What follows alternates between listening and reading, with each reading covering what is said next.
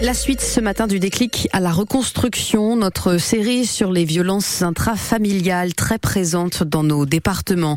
Après la mise à l'abri des victimes, on s'intéresse aujourd'hui aux auteurs de violences, quelle prise en charge pour éviter leur récidive. À Valenciennes, depuis un an, un centre d'observation judiciaire héberge des auteurs présumés qui font l'objet de mesures d'éloignement du domicile, mesures de plus en plus nombreuses en France. Raphaël Labiré Vicente a poussé la porte de cette microstructure encore rare. Je peux rentrer? Là, c'est une chambre double. Comme vous voyez, on vous a dit, c'est très spatial. Sommier, matelas. Dans cette maison 1930, dont l'adresse est tenue secrète, un environnement digne, mais pas de télé ni de canapé, une vidéosurveillance dans les espaces communs et des règles strictes avec euh, des heures de rentrée, l'interdiction d'alcool. Louise Ruffin est la chef de service. C'est pas euh, le club c'est pas les vacances. hein. C'est un lieu où on doit réfléchir et se remettre en question. Et pour une petite piqûre de rappel quotidienne, dans chaque chambre, une affiche sur les violences intrafamiliales, des violences sur lesquelles ils seront aussi sensibilisés lors d'un stage de deux jours obligatoire. Sept auteurs présumés cohabitent ici en attendant leur jugement dans le cadre d'un contrôle judiciaire renforcé après une décision d'éloignement du parquet.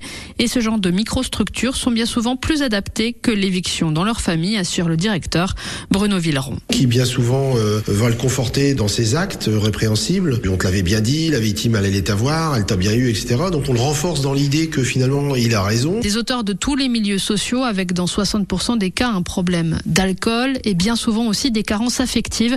Selon le directeur, c'est le cas d'Éric. Mon enfance a dû jouer aussi un peu dessus. Il y avait de la violence pendant votre enfance? Oui, c'était vraiment très loin. Ah bah, plus sexuel. Alors pour tenter d'identifier tous les problèmes et éviter la récidive, le parquet de Valenciennes propose aussi un accompagnement individuel renforcé avec une prise en charge globale, sanitaire, psychologique, sociale et professionnelle. Eric en bénéficie et petit à petit il prend conscience des violences psychologiques qu'il a pu infliger à son compagnon.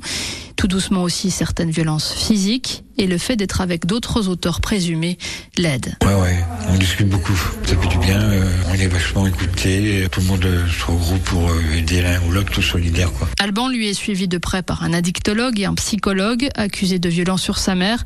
Il est en pleine remise en question. Ça m'a ouvert les yeux sur euh, certains de mes comportements qui étaient un peu euh, pas adaptés, qui duraient depuis un moment. Et le fait d'avoir eu euh, cette sanction-là, ça m'a permis d'ouvrir les yeux sur moi et d'engager, peut-être pas dire une thérapie, mais un changement sur mon comportement. Les comportements inadaptés, du coup, avaient peut-être une cause aussi plus profonde chez vous Ouais, familial, oui. Qui date de, de longtemps, mais j'avais pas réussi à mettre les mots dessus. Et la psy m'a aidé.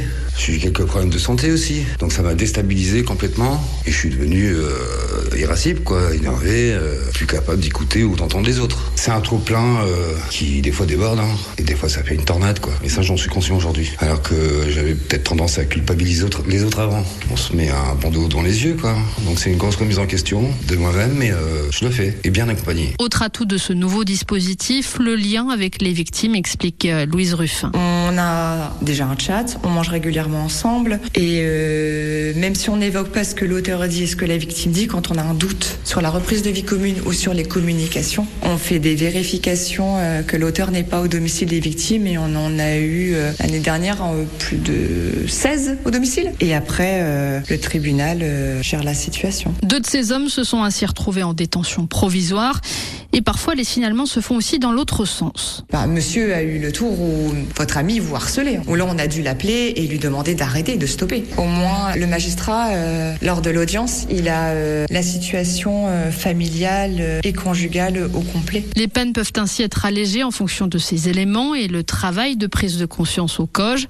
Pour Bruno Villeron, cette formule d'éloignement mise en place pour la première fois à Douai en 2018 a fait ses preuves. Des échecs, on n'en a pas beaucoup. On est en dessous de 10%, euh, c'est très peu. Et euh, on a aussi un taux de renouvellement conjugal extrêmement faible. Une fois que l'auteur passe par le COGE, une fois sur quatre, l'auteur euh, refait sa vie euh, sans retourner au domicile conjugal. Une troisième et quatrième structure doivent ouvrir prochainement dans le Douaisis et le Cambrésis. Et si vous sentez la violence chez vous, une permanence téléphonique a été créée. C'est le 0801 901 911. Demain, dans le dernier épisode de notre série, on parlera des enfants, les victimes collatérales de ces violences. Rendez-vous à 8h30 avec Raphaël Abiri, Vicente sur France Bleu Nord.